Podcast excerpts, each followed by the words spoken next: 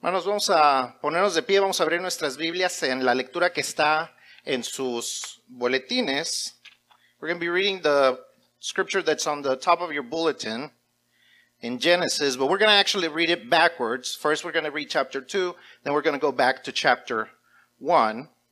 Vamos a hacer la lectura que está ahí, nada más que la vamos a hacer eh, al revés. Primero vamos a hacer Génesis 2.18 y después vamos a leer Génesis 1.24 perdón, 1, 27 al 28. Génesis capítulo 2.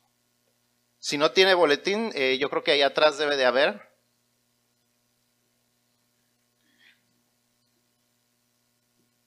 If you, if you would prefer to listen to the message in English, we have headphones in, uh, in the back.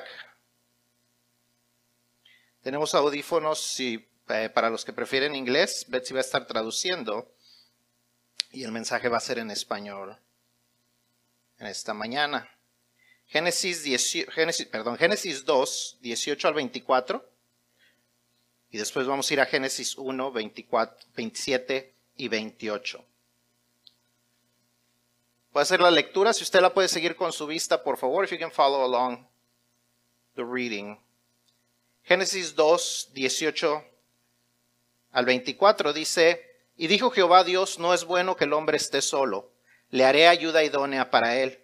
Jehová Dios formó pues de la tierra toda bestia del campo y toda ave de los cielos, y las trajo a Adán para que viese cómo las había de llamar. Y todo lo que Adán llamó a los animales vivientes, ese es su nombre. Y puso Adán nombre a toda bestia y ave de los cielos y a todo ganado del campo. Mas para Adán no se halló ayuda idónea para él. Entonces Jehová Dios hizo caer sueño profundo sobre Adán, Mientras éste dormía, tomó una de sus costillas y cerró la carne en su lugar. Y de la costilla que Jehová Dios tomó del hombre, hizo una mujer, y la trajo al hombre. Dijo entonces Adán, esto es ahora hueso de mis huesos y carne de mi carne. Esta será llamada varona, porque del varón fue tomada. Por tanto, dejará el hombre a su padre y a su madre, y se unirá a su mujer, y serán una sola carne. Ahora en el capítulo 1 versículos 28, 27 y 28 dice, y creó Dios al hombre a su imagen. A imagen de Dios lo creó. Varón y hembra los creó. Y los bendijo Dios y les dijo, fructificad y multiplicaos. Llenad la tierra y sojuzgadla. Y señoread en los peces del mar, en las aves de los cielos y en todas las bestias que se mueven sobre la tierra. Señor, te damos gracias por tu palabra. Damos gracias porque es tu instrucción para la vida. En toda área de nuestra vida tú nos instruyes, principalmente en lo espiritual, en lo eterno. Pero no solamente tú tienes a bien darnos instrucciones en cuanto a cómo debemos de creer en ti y a través de quién, que es eh, a través de la persona de Jesucristo, movidos por tu Espíritu Santo. Pero Padre, también nos das instrucciones para el resto de nuestra vida, nuestra vida laboral, nuestra vida financiera. Pero en gran parte y grandes cosas tienes que decir para nuestra vida familiar. Es que Señor abre nuestra mente, nuestro corazón, nuestros oídos estén atentos, nuestros ojos abiertos y Señor que estemos recibiendo lo que tú tienes para cada uno de nosotros. Que tú Señor, tu Espíritu Santo, nos enseñe las áreas que cada uno de nosotros eh, estamos haciendo bien y las áreas donde podríamos mejorar. Y pone nosotros la disposición, como tu palabra lo enseña, el querer como el hacer, eh, para poder cambiar y ser más acorde a tu propósito. En el nombre de Cristo Jesús oramos y te pedimos todo esto. Amén. Amén. ¿Pueden tomar sus asientos? Eh, si usted toma una extensión de luz, usted toma un bote de medicina, usted toma una, la plancha con la que quizás usted planchó esta mañana, su ropa, bueno, no sé si todo, no, no es cierto. Este, bueno, la plancha que quizás usted usó, usted sabrá que hay una etiqueta, dicen las instrucciones, úsese como se indica, es una advertencia que todos hemos visto en un lugar u otro. Vemos etiquetas que dicen el uso inapropiado del producto puede causar daños y hasta la muerte. a veces dicen. Es, algo de urgencia, algo que tenemos que poner atención, porque mínimo tendríamos a veces una mala experiencia si no hacemos lo que dice el fabricante y a lo máximo podría ser algo peligroso, como nos dice esas instrucciones, podría ser dañino a nuestra vida. Creo que las actas de matrimonio y las actas de nacimiento deberían incluir una advertencia parecida. Porque lo que Dios eh, nos dice acerca de estas de esas partes de la familia, la familia, el matrimonio, la crianza de los hijos, si no seguimos las instrucciones, lo que Dios nos dice, de igual manera estamos poniendo en peligro nuestra familia, nuestro matrimonio. Y mínimo, si no los estamos poniendo en peligro, por lo menos los estamos poniendo en riesgo de una mala experiencia. Estamos en la tercera semana de nuestra serie de lecciones acerca de la familia y hoy estamos hablando, vamos a hablar acerca del diseño de Dios para nuestras familias. Estuvimos leyendo Génesis. Génesis, el primer libro, comienza diciéndonos la instrucción, el diseño de Dios para el matrimonio, para la familia, ¿verdad? Habla acerca de, y vamos a hablar más acerca de esto, pero habla acerca de cómo debía de unirse un hombre y una mujer, cómo debían de multiplicarse eventualmente. Ese es el diseño del fabricante, ese es el diseño de Dios. Cuando algo se diseña, eh, se hacen planos, se hacen modelos, se hacen maquetas, se hacen eh, distintas cosas de tal manera que, que, la gente pueda saber cómo, se debe de, cómo debe de verse un producto y cómo debe funcionar un producto. Se escriben manuales de instrucción con el fin de que la gente tenga lo que esperaba. Usted abre una plancha y encuentra un manual de instrucciones. No sé cuál, cuál, quién de ustedes ha leído el manual de instrucciones, porque quizás siempre toda su vida ha tenido plancha y dice, ¿qué tan diferente puede ser usar la siguiente plancha? ¿Y qué hacemos con el instructivo? Lo tiramos. Y luego, ay, no, no sirve. Es que no sirve. A ver qué dice el instructivo. ¿Cuál instructivo? Lo, pues está en la basura. Búscalo en el internet, porque ahora ya todo se puede bajar de internet. Ah, es que no le quité esta parte. Es que no le hice esto. Es que no le eché el agua donde debía de ser. Porque creemos que sabemos cómo hacer las cosas. Y no seguimos las instrucciones del fabricante. Y cuando se ignoran las instrucciones del fabricante, cuando se ignora el diseño, usualmente habrá daños a lo que queríamos hacer o no se construyen las cosas como las queríamos hacer. No sucede la, la experiencia que nosotros esperábamos. Hablando de la plancha, decimos, ay, mejor me hubiera quedado con mi plancha vieja. El problema no es la plancha. El problema es que no queremos seguir las instrucciones. Es que no sabemos lo que estamos haciendo. Creemos que sabemos lo que estamos haciendo, pero en realidad no sabemos lo que estamos haciendo. De igual manera, cuando nosotros ignoramos las instrucciones de Dios que Él nos da en su manual del fabricante, que es la Biblia, el, libro que tenemos en nuestra mano, en nuestro teléfono, en lo que usted está leyendo su Biblia, cuando nosotros ignoramos esas instrucciones en cuanto a cualquier cosa que Él nos dice, no solamente en cuanto a la familia, pero específicamente estamos hablando acerca de la familia, cuando nosotros ignoramos esas instrucciones, no sucede lo mismo. Mínimo, tenemos malas experiencias. Y en algunos casos hasta ponemos en peligro nuestra vida y la vida de aquellas personas que decimos que son nuestros seres queridos. Aquellas personas que decimos amar y que hemos, hemos propuesto en nuestro corazón cuidarlas y darles lo mejor de nuestra vida no lo hacemos no porque no queramos, no porque ese no sea nuestro sentir, no porque no seamos auténticos, sino porque no sabemos lo que estamos haciendo.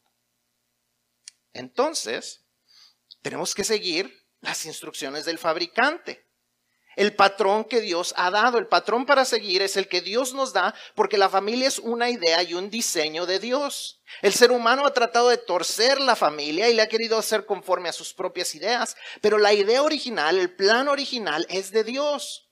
Ya leímos ahí en Génesis que fue idea de Dios que el hombre fuese hecho como a imagen de Dios. Que la mujer fuera hecha como un complemento para él que juntos se pudieran unir a ser una sola carne y multiplicarse para formar una familia. Esto no es idea del hombre. No se le ocurrió a los, a los hombres prehistóricos, no se le ocurrió a los cavernícolas.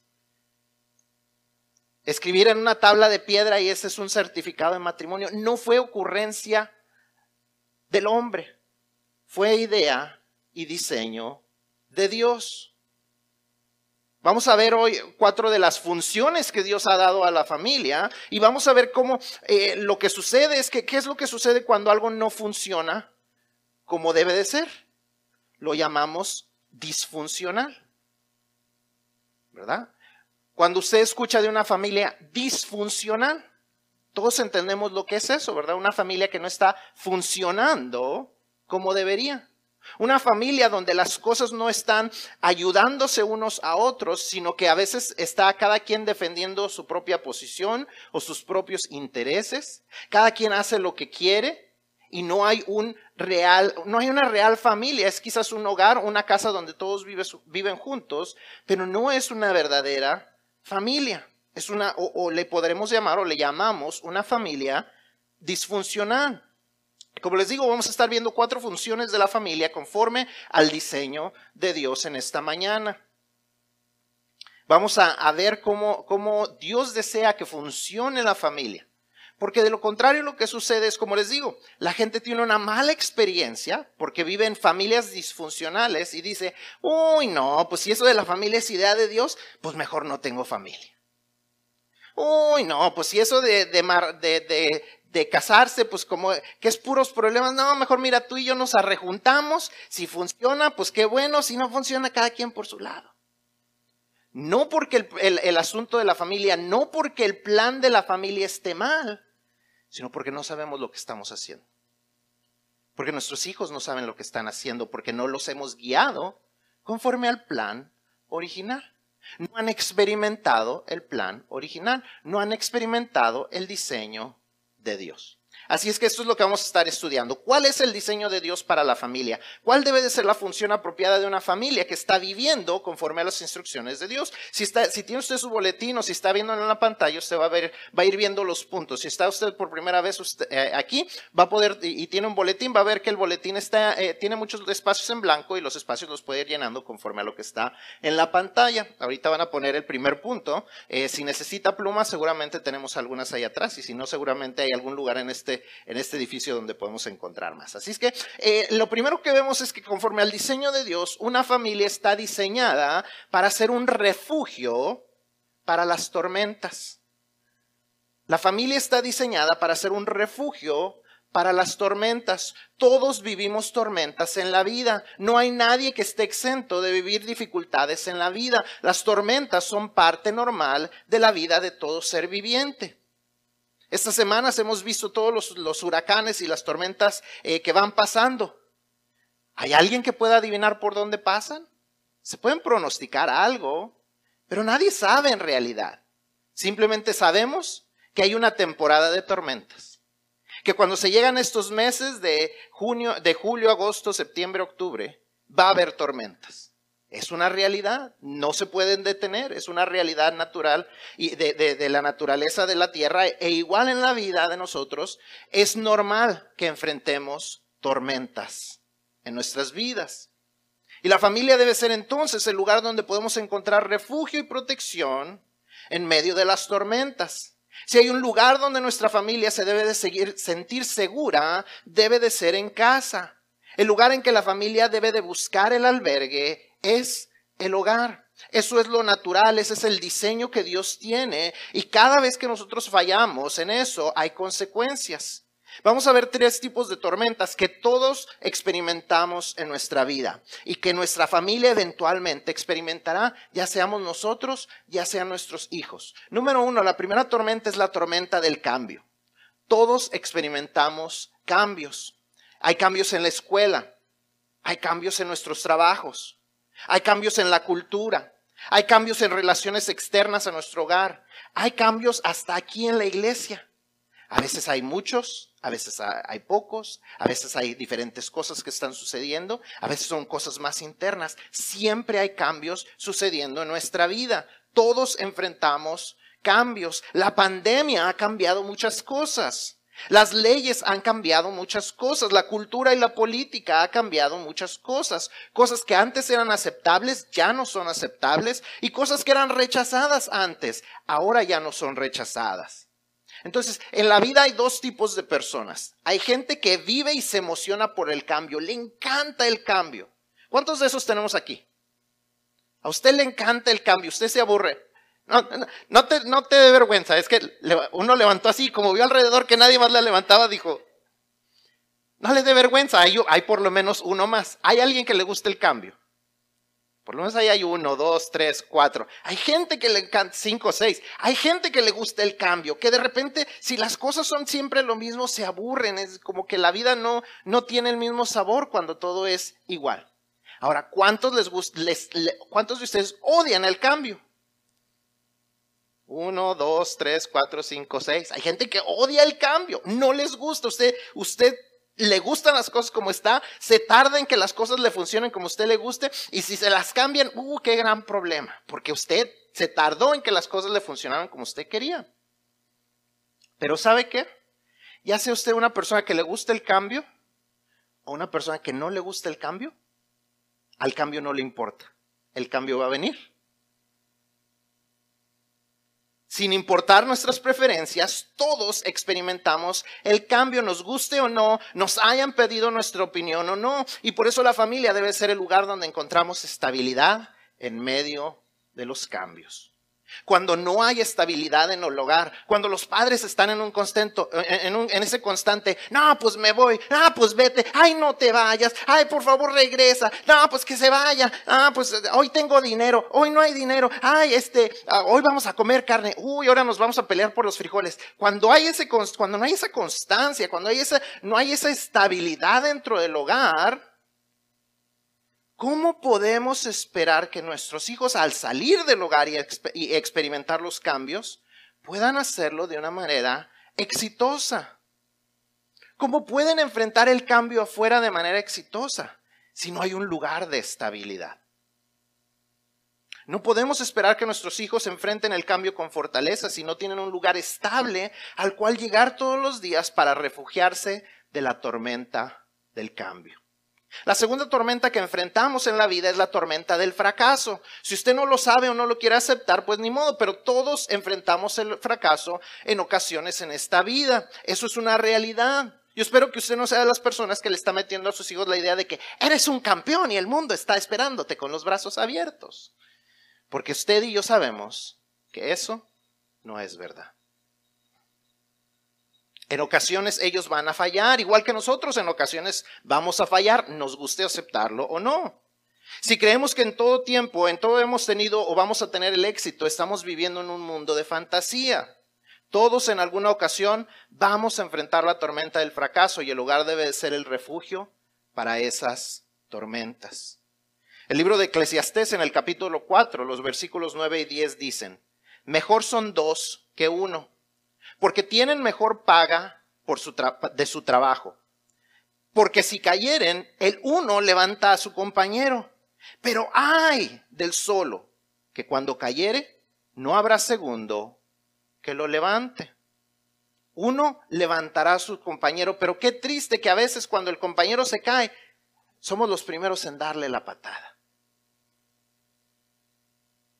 Dice, ay, dice el versículo, ay del que solo, que cuando cayere no habrá segundo que le levante. Pero aún más triste es ese hay, que el segundo en lugar de levantarlo lo patee en el piso. Y a veces eso es lo que sucede. Decimos, ya ves, tú siempre con tus mismas burradas. En la casa es el lugar donde deben encontrar refugio, no más ataques, aun cuando debe de haber corrección. No que no quiera, no que quiere decir que no debe de haber corrección. Debe de haber corrección si algo hicieron mal. Si el fracaso es a causa, de que se equivocaron en las decisiones que tomamos, que tomaron, debe haber corrección, pero cómo corregimos va a ser especial eh, si, queremos que, que ellos sepan cómo enfrentar la tormenta del fracaso. Debemos aprender a corregir y debemos dejarnos corregir, pero la manera en que nuestra familia se sentirá en medio del fracaso dependerá en gran manera de cómo se le hace sentir en casa después del fracaso, cuando no se ven o no se sienten como un triunfador. Cuando usted llega a casa y no se siente como que fue su día, llegar y que lo pateen cuando ya usted viene por el piso, ¿es una buena experiencia? ¿Qué tal para nuestros hijos? Porque seguramente ellos enfrentarán también el fracaso. La tercera tormenta es la tormenta del rechazo. No somos moneditas de oro para caerle bien a todos, dice el dicho, ¿verdad? Y en ocasiones nos, nos, van a rechazar y en ocasiones van a rechazar a nuestros hijos. Alguien va a intentar hacerles bullying, pero si en casa tienen un refugio de estabilidad y aceptación, a ellos se les va a poder resbalar porque saben que tienen valor en un lugar. Saben que tienen valor dentro de la familia. Saben que su valor no se los da el mundo exterior, sino que primeramente Dios les da su valor y segundo les da valor, los valoran aquellas personas que los aman en su hogar. Tristemente, en muchas ocasiones es el hogar donde más rechazados se sienten nuestros familiares. A veces buscan donde los acepten y entran en relaciones incorrectas, abusivas o de malas compañías porque en casa no encuentran refugio. Y muchas veces rechazamos el consejo que nos dan, en especial los hombres somos buenos para rechazar el consejo y hacemos que nuestra familia no se sienta importante, que su opinión no tiene valor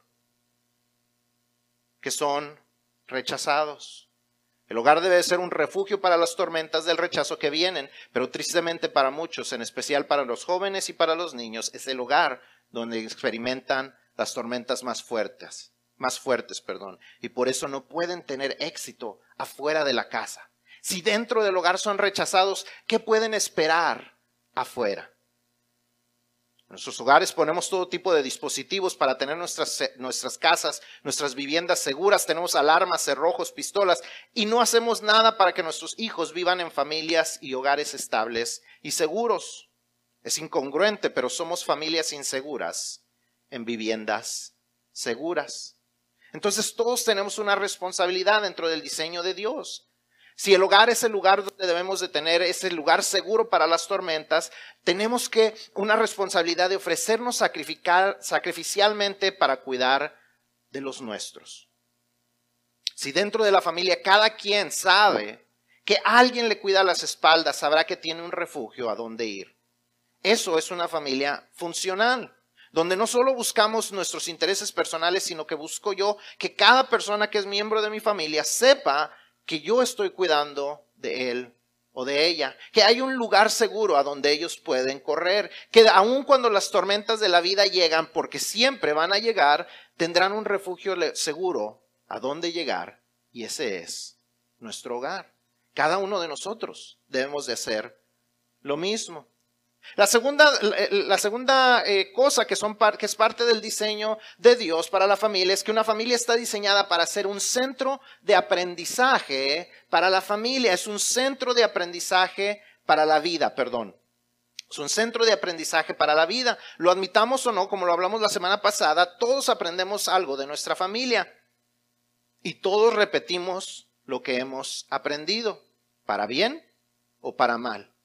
Todos aprendemos cosas en la familia que influyen cómo vivimos nuestra vida en la actualidad. La semana pasada hablábamos de Abraham y cómo sus descendientes habían aprendido acerca de qué. ¿Quién se acuerda? La mentira. Generación tras generación había aprendido que el que tranza, avanza, en lugar de esperar en Dios. En cambio, también aprendimos el ideal que estaba en el Salmo 78 que dice, generación tras generación contará de tus obras.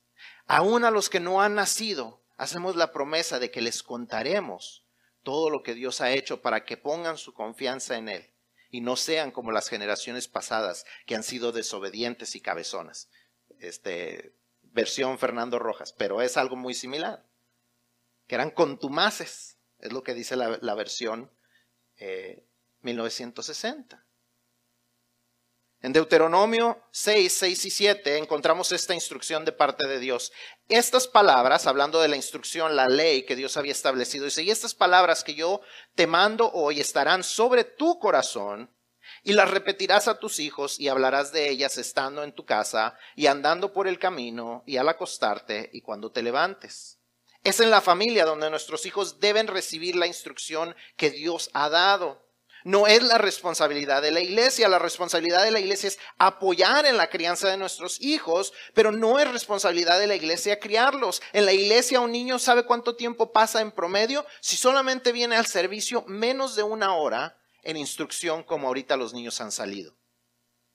Si asisten en todas las oportunidades de aprender aún ahí, máximo tendrán tres horas y media de instrucción en la iglesia por semana. Eso es menos del tiempo que ellos están en su casa un solo día. Es más, a veces pasan más de tres horas y media delante de una pantalla al día.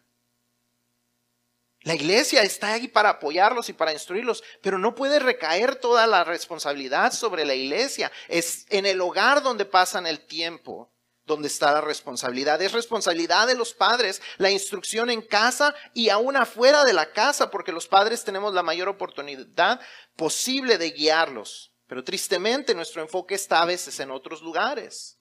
Y son los versículos en Deuteronomio que debemos instruir a nuestros hijos en casa, al acostarse y al levantarse y en el camino. Pero a veces ni siquiera les enseñamos a orar en la mesa. Dar gracias a Dios por la comida. A veces eh, lo que les enseñamos cuando vamos en el camino es vergonzoso. Dice, eh, repetirás estas palabras cuando vayas por el camino. Y esas no son las palabras que repetimos por el camino. Y lo peor es que a veces ellos repiten las palabras que nosotros dijimos por el camino. Cuando vamos manejando y se nos atraviesan. Esa no es la instrucción de parte de Dios. Dice que al acostarse y al levantarse, pero a veces no estamos cuando se acuestan ni cuando se levantan, porque nos hemos, se han convertido las cosas materiales en algo más importante que la crianza de ellos. Hemos nos hemos esclavizado a causa de las deudas y nos preguntamos, ¿qué hice para que salieran mis hijos así? No es el problema lo que hiciste, el problema es lo que no hiciste. No estabas para dar la instrucción, les diste todo, menos la guía. Hay tres cosas fundamentales que se aprenden dentro de la familia. Número uno, las relaciones. ¿Cómo se relacionan hombres y mujeres? Entre hombres y mujeres. Somos distintos, aunque la cultura diga, hable de la igualdad y la ecualidad y todo. Sí, somos iguales delante de, Dios, pero no son, pero somos distintos. Tenemos el mismo valor, pero somos distintos. Y tenemos que enseñar eso, aunque la cultura diga algo distinto cómo se respeta a las personas, cómo se respetan a los adultos, cómo los niños deben de respetar a los adultos y cómo los adultos deben respetar a los niños también, cómo los niños se deben de dar a respetar. ¿Cómo se debe estimar a la autoridad, sean los maestros, sea la autoridad policial, cualquiera que sea la autoridad, debemos aprender a estimarla? ¿Cómo se comunica uno de la manera correcta? Hay gente que no sabe ni siquiera decir por favor o gracias porque no se lo enseñaron en su casa. En la casa se aprende acerca del carácter, la honestidad, la integridad, el trabajo duro, la fe, el agradecimiento tanto a Dios como con la gente. Es en el hogar donde se debe de enseñar eso. Los valores ¿Qué es lo que valoramos nosotros como familia? Primero, valorar a Dios. Segundo, valorar a la familia, que nadie viene antes que la familia, ni los amigos, ni ninguna otra cosa. La excelencia en todo lo que hacemos, que todas las cosas las hacemos como si las estuviéramos haciendo con la calidad para hacerlo como para con Dios. Y eso se enseña en casa, pero eso se enseña primero con el ejemplo. ¿Con qué cara podemos exigir a nuestros hijos que hagan ciertas cosas si nuestras acciones son contrarias a lo que les enseñamos? Se capta más de lo que se enseña. Nuestros hijos captan más por lo que ven que por lo que escuchan de parte de nosotros. Entonces, mi responsabilidad es evaluar mis enseñanzas. ¿Estoy enseñándoles lo que dice la palabra de Dios? ¿Estoy instruyéndolos en los caminos de Dios? ¿Le doy la importancia necesaria a que ellos vivan vidas que agradan a Dios? ¿A que yo viva vida, una vida agradable a Dios? ¿Son congruentes con lo que yo vivo, lo que yo les enseño?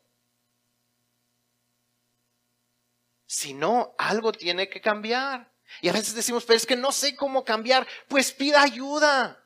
Pregunte, diga, ábrase. A veces eh, eh, eh, uno de los más grandes problemas dentro de la iglesia es que ya cuando nos enteramos dentro de la iglesia que hay problemas es cuando ya las familias están destruidas. Porque cuando estaban los problemas nadie quiso decir nada. Oh, que no se enteren los de la iglesia. Uh, que no sepan los hermanos. Cuando algo podía hacerse por ellos. Somos demasiado a veces herméticos ya les he dicho, hay que dejar de ser tan herméticos como el Topperware. Hay unos que son más herméticos que el Topperware. Los que saben qué es el Topperware ya saben qué es eso.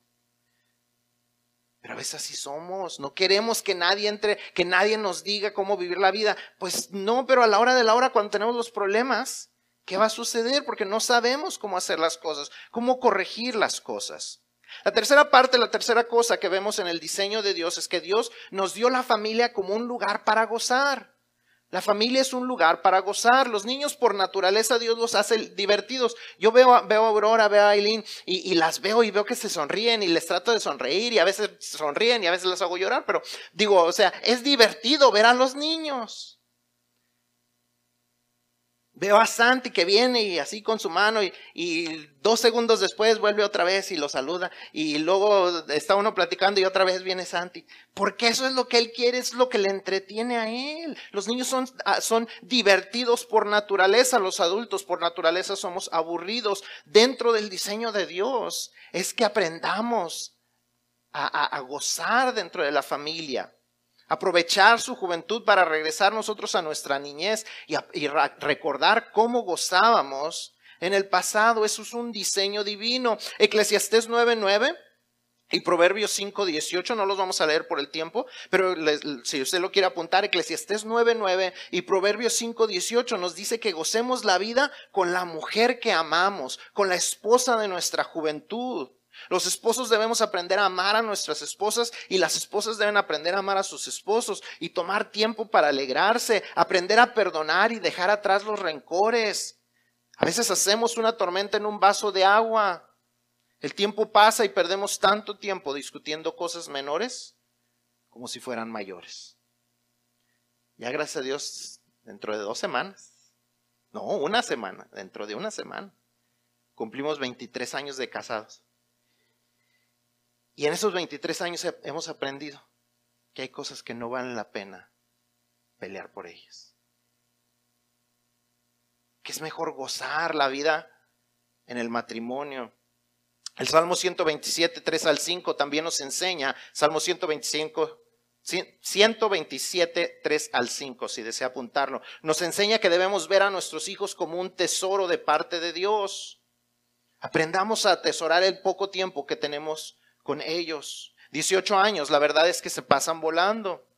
A veces se me hace tan extraño tener a dos hijos en la universidad. Se ha ido el tiempo tan rápido. Por eso es importante que los gocemos y gocemos cada etapa. Porque a veces también estamos, ay, es que ya se me va mi bebé. Que ya se va. Disfrute también eso.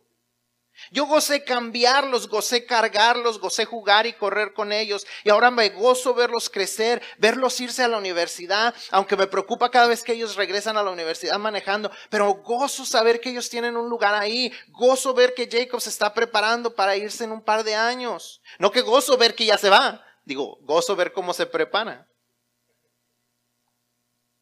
El tiempo vuela. Goce y ayúdalos a gozar.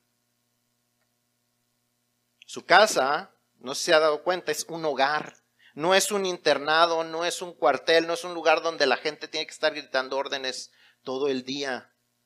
Su casa tampoco es una casa de huéspedes donde cada quien tiene su cuarto, cada quien hace su vida aparte y nadie sabe nada de la vida de los demás. La casa es un lugar donde debe haber conexiones unos con otros. Déjame decirte algo, si no tienes diversión con tus hijos, no te sorprendas cuando crezcan que no les importe volver a visitarte. A mí me da gusto ver a mis hijos que, que vienen a casa, que traen amigos a casa. A veces son escandalosos, a veces no me dejan irme a dormir temprano. Pero me gusta saber que se sienten que ese es un lugar cómodo, que ese es un lugar seguro, que es un refugio tanto para ellos como para sus amigos, que es un lugar donde ellos sienten la comodidad de llevar a sus amigos, de que no va a haber algo que los va quizás a avergonzar. Sí, a lo mejor los avergonzamos por otras cosas, pero digo, cosas menores. Déjame preguntarte, ¿cuándo fue la última vez que saliste a celebrar con tu familia sin tener una razón específica? Simplemente salir. No es el cumpleaños de nadie, no es nada especial, simplemente vamos a tomarnos una nieve. O por una razón menor. Saque la vajilla buena, celebre, haga el platillo favorito, celebren las oportunidades de comer junto. Eso es parte del diseño de Dios para la familia. Están en una iglesia llena de inmigrantes, dése cuenta. Hay gente que no tiene a su familia cerca. Y si usted la tiene, aprenda a gozarla. Disfrute, ya sea una persona, ya sean diez personas, disfrute a su familia. Mi responsabilidad entonces para vivir conforme al diseño de Dios es celebrar a mi familia y con mi familia. Por último, la última la última parte del diseño de Dios para la familia es que la familia es una plataforma de lanzamiento para el ministerio. La familia es una plataforma de lanzamiento para el ministerio. Primero a los Corintios 16, 15 al 18. Si lo quiere apuntar, primero a los Corintios 16, 15 al 18 nos describe a la familia de Estefanas, de los primeros creyentes de una ciudad que se llamaba Acaya. Era una familia que se convirtió y juntos servían a Dios. Eso es una familia ejemplar, un lugar donde todos están rindiendo sus vidas al servicio de Dios. A veces escucho las historias de horror de los hijos de pastor. Hay una frase muy, muy fea que dicen los hijos de pastores los peores.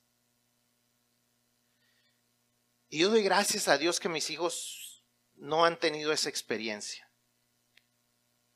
Yo doy gracias a Dios que ellos no han sentido que la iglesia les robó sus padres, como muchos hijos de pastor dicen.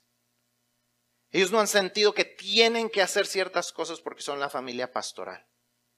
Ellos sirven a Dios porque saben lo que Dios ha hecho por ellos. Y me da gusto verlos sirviendo. Me gozo al verlos, que no tienen un celo del ministerio, sino que desean que esta iglesia sea bendecida. Me alegra ver a sus familias aquí sirviendo juntas y siendo fieles a Dios. Me gusta cuando se forman familias dentro de la iglesia y juntos sirven a Dios. Veo familias que son fieles, a veces más porque los hijos son fieles y jalan a los padres. Ese es un gozo ver el crecimiento de las familias conforme al plan de Dios. Una familia es la plataforma de lanzamiento al ministerio. Es ahí donde deben ser impulsados a servir. La familia es donde vamos a enseñarles a los hijos que reconocemos que Dios es primero y que hemos sido creados para servirlo y extender su reino en respuesta a lo que Él hizo por nosotros, entregando a su Hijo Jesús por nuestra salvación. Mi responsabilidad es dedicar mi hogar a Dios Vamos a ponernos las pilas y decir, como decía José, el resto del mundo puede escoger a quien quiere servir. ¿Eh? ¿Qué dije? ¿José? Oh, perdón, Josué. Josué lo tengo escrito aquí, pero dije José, perdón. El resto del mundo puede escoger a quién va a servir, pero mi casa, comenzando conmigo, vamos a servir a Dios.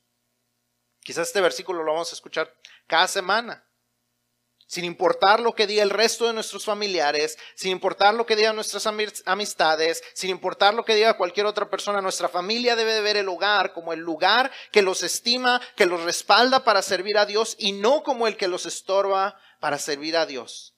Ay, papá, papá, hoy me toca hacer esto en la iglesia. Ay, no, hoy no estaba pensando ir a la iglesia. No. Debemos impulsarlos, animarlos a que sirvan dentro de la iglesia. No debemos de ser el estorbo, el tropiezo para que ellos sirvan y obedezcan. Ahora tal vez algunos de los que están aquí dicen, no, eso no funciona o algunos tal vez digan, no, es que eso ya es demasiado, ya, ya es demasiado tarde para nosotros, ya mis hijos ya crecieron, ya mi oportunidad se fue. O tal vez ustedes digan, no, pues se oye muy bonito todo eso, pero ¿cómo le hago? ¿Qué puedo hacer yo? Déjeme decirle un par de cosas a usted que quizás sea escéptico y no crea que esto puede suceder, que este diseño de parte de Dios funciona. Número uno, tú puedes traer el cambio. Tal vez tú no creciste así, no importa. Tal vez tú no se lo enseñaste a tus hijos cuando estaban chicos, no importa. Tú puedes traer el cambio, pero tú tienes que tomar la decisión intencional de que hoy cambia todo. Tú tienes que decidir que las cosas no serán igual a como, como, como creciste, que no serán iguales a como eran cuando criaste a tus hijos de chicos, que tú tienes que decidir que tus hijos verán un ejemplo diferente. La semana pasada hablábamos acerca de la idea del ancla y el eslabón todos tenemos la oportunidad de ser o anclas, que nos anclamos a la fe en Cristo, o somos eslabones que unimos el ancla con el barco que es la vida de nuestra familia.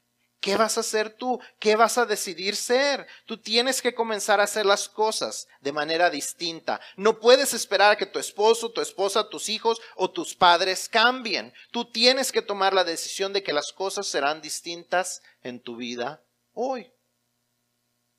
No te olvides de que como cristiano, como parte de esta iglesia, tienes una gran familia aquí.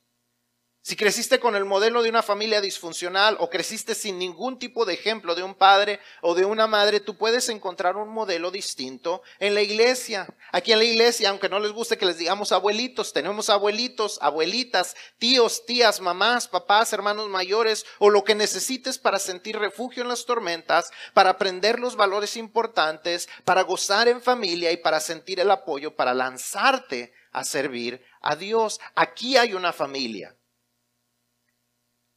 Pero igual, tienes que abrirte, tienes, tienes que dejar que otros entren en tu vida, estar dispuesto a seguir consejo, estar dispuesto a ser vulnerable.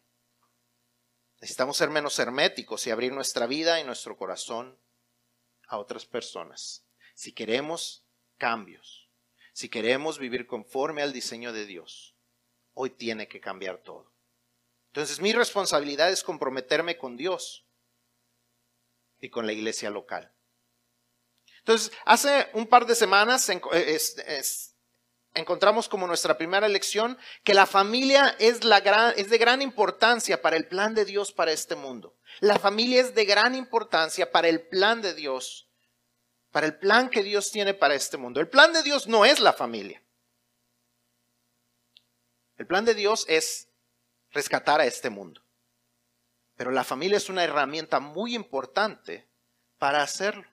Por eso en la segunda lección aprendimos que si queremos cumplir el plan de Dios en el mundo, todo comienza con cumplir el plan de Dios dentro de nuestra familia. Esta semana estamos viendo cómo es el plan, cómo es el diseño, el plano para la familia. Y entonces ahora nos toca decidir si vamos a seguir el plan o lo vamos a ignorar pero con la advertencia, igual que las etiquetas de advertencia, de que ignorar las instrucciones del diseñador puede traer grandes daños a toda nuestra familia. Nosotros decidimos, lo aceptamos o lo rechazamos. Durante las próximas lecciones vamos a estar viendo instrucciones específicas para que nuestras familias vivan conforme al diseño de Dios en, en, los distintos temas, pero la decisión de seguir el diseño de Dios tenemos que tomarla hoy. ¿Voy a obedecer lo que Dios dice? ¿Voy a obedecer las instrucciones? ¿O voy a seguir haciendo lo que yo quiero? ¿Obedecerás o no? Tan simple y tan complicado como eso. Es simple porque ya vimos el diseño, no es algo del otro mundo. Es complicado porque a veces se nos dificulta obedecer a Dios. Una razón principal por la que muchas veces no se nos complica obedecer a Dios es porque no hemos aprendido a ser hijos obedientes. Esta mañana vimos durante los bautizos que el hijo obediente obedece al Padre, aún en lo que parece simple. Pero si no obedecemos en lo simple, será muy difícil obedecer en lo más complicado.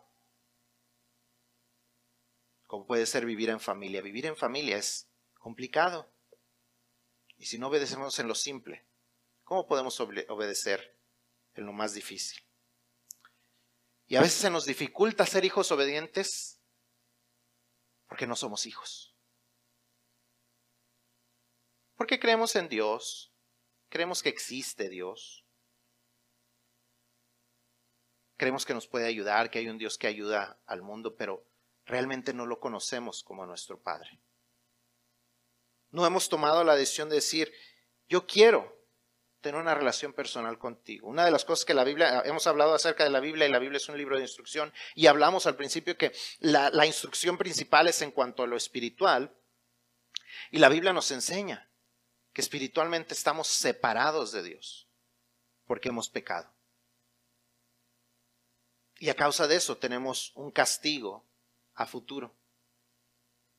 Y eso es una muy mala noticia, pero lo bueno es que saber la, mala noticia nos conecta con saber la buena noticia.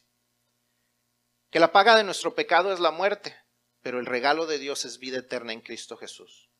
Un regalo que nosotros podemos recibir cuando decimos, yo no quiero que mi vida siga siendo lo mismo, yo no quiero seguir separado de Dios, yo quiero tomar la decisión de, de recibir a Cristo en mi corazón para tener una relación personal con Dios. Porque la Biblia también nos enseña que todos los que reciben, a los que creen en el nombre de Cristo Jesús, tienen la potestad o el derecho, la autoridad de ser llamados hijos de Dios. No cualquiera es hijo de Dios, solamente aquel que ha recibido en su corazón a Cristo. Nuestros hermanos que hicieron su decisión de bautizarse, ellos un momento hicieron esa misma decisión de recibir a Cristo en sus corazones. Quizás a algunos de los que están aquí se les dificulta creer todo esto y, y aceptarlo como una verdad porque nunca has hecho esa decisión. Y yo te quiero invitar a que hagas esa decisión de recibir a Cristo en tu corazón. Yo quiero eh, invitarte. Vamos a inclinar todo nuestro, nuestro rostro. Yo quiero invitarte a que tú tomes esa decisión. Ya has escuchado. Tú y yo somos pecadores y nuestro pecado nos separa de Dios. Pero por medio de Jesucristo tenemos la oportunidad de conocer a Dios como nuestro Padre. Pero tenemos que hacer esa decisión de decir, yo quiero recibir a Cristo para que mis pecados sean perdonados y para que me transforme y me hagan una nueva criatura. Tú quieres tomar esa decisión, yo te invito a que donde tú estás, te pongas de pie. Si tú quieres tomar la decisión de recibir a Cristo, de que tu vida cambie, ahí donde tú estás, yo te invito a que te pongas de pie. Amén. Hoy es el día que, como, como dije hace rato, todo puede cambiar. Hay vidas aquí que, que en algún momento hicieron esta misma decisión y dijeron, yo quiero que mi vida cambie. Yo quiero que mi vida cambie y sus vidas han cambiado. Algunos muy rápido, algunos poco a poco, pero las vidas han sido transformadas porque ese es el poder transformador de Dios. Si tú deseas recibir a Cristo, ya alguien se puso de pie. ¿Alguien más desea recibir a Cristo? Si no, entonces yo te invito a que hagas esta decisión conmigo. Y hermanos que están aquí, por favor, oren por este joven.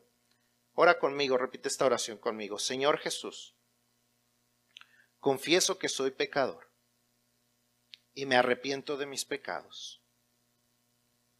Te pido que entres en mi corazón y seas el Señor y Salvador de mi vida. Gracias Jesús por haber muerto en la cruz por mí y haber resucitado. Amén.